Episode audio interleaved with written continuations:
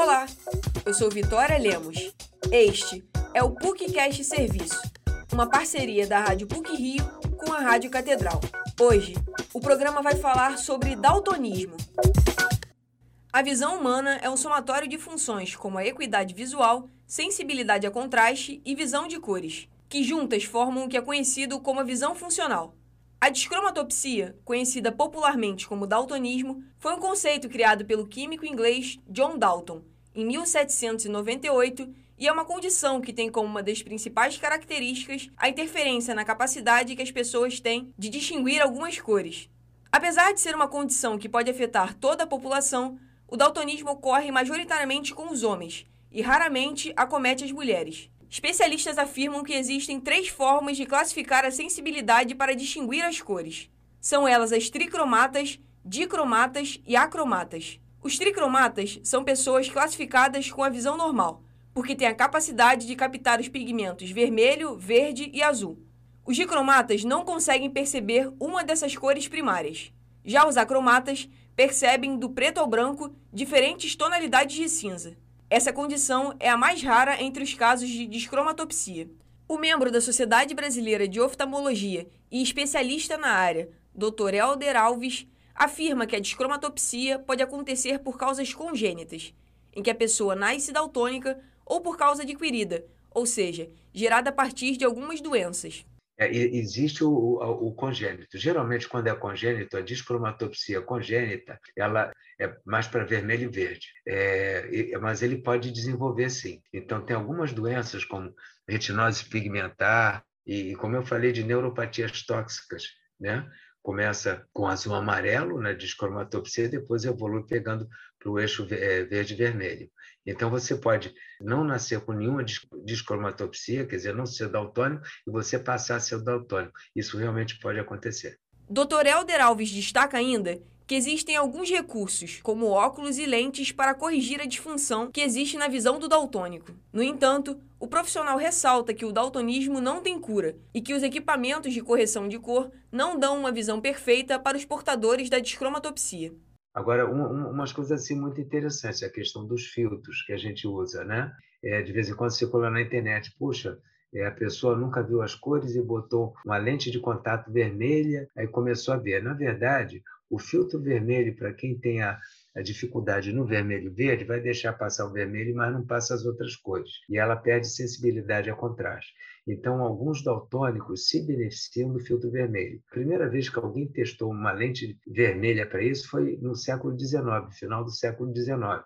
Então, quer dizer, não é uma novidade, que às vezes parece como alguém, alguém descobriu uma coisa super hiper nova, super legal e tal. Não são todos que se adaptam a isso. E quando você bota essa lente vermelha, ele perde sensibilidade a contraste.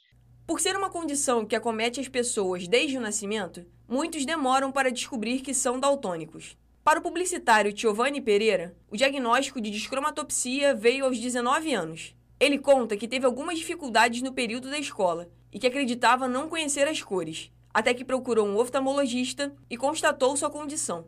Antes, eu fui, eu fui notar as primeiras dificuldades, as primeiras barreiras por conta da falta de acessibilidade no primeiro ano da escola, só que naquela época eu achava que eu não sabia as cores, eu achava que eu tinha alguma dificuldade de aprendizado, eu confundia o verde escuro com o marrom, então alguns, alguns desenhos assim eu pintava com as cores que para as outras pessoas elas diziam que não estavam corretas e era algo que eu tinha muita vergonha, que eu sentia bastante constrangimento em relação a isso. E na época também eu não, eu não sabia o que era daltonismo, eu não, não conhecia muito sobre o termo e eu achava que quem era daltônico só enxergava em preto e branco. E, e a partir dos 13 anos eu, eu tinha essa dúvida, mas eu só fui ter certeza mesmo aos 19, quando eu fui ao oftalmo e ele, e ele fiz o teste no oftalmo e ele disse que eu tinha, que eu tinha daltonismo.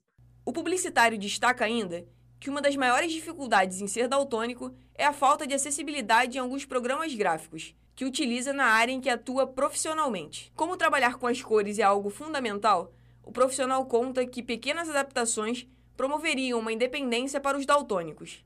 Além do ambiente da publicidade e do design, Giovanni Pereira encontra algumas barreiras em outras áreas, como no momento da compra de produtos alguns aplicativos também, alguns sites, às vezes utilizam bastante as cores, assim, principalmente, às vezes, e-commerces. Ah, aperte no botão verde, aperte no botão vermelho. aperte no, no botão amarelo. Então, acaba sendo muito complicado. Até às vezes, quando você vai escolher, você quer comprar roupas online e daí tem um modelo daquela roupa e depois outras opções com várias cores. Às vezes não diz o nome daquelas opções, então você tá só a cor pela cor. Você passa o mouse e, e nem sempre o mouse diz, ah, é um amarelo, é um verde. Então, às vezes, pode acontecer de você querer comprar uma, uma roupa de uma cor e ela vir de outra cor, no caso. De, de ser uma cor que você não imagina. A fim de promover maior acessibilidade para os daltônicos, foi aprovado o projeto de lei 7.144 de 2022. Essa lei determina, entre outras coisas, que as unidades de saúde pública e privada e os terminais de embarque de passageiros devem adaptar os sistemas de orientação de cores. A partir dessa medida, esses locais devem passar a utilizar sinalização codificada ou numérica. Tudo isso para promover a inclusão das pessoas com descromatopsia. Esse programa teve produção e edição sonora de Vitória Lemos, com supervisão e edição do professor Célio Campos.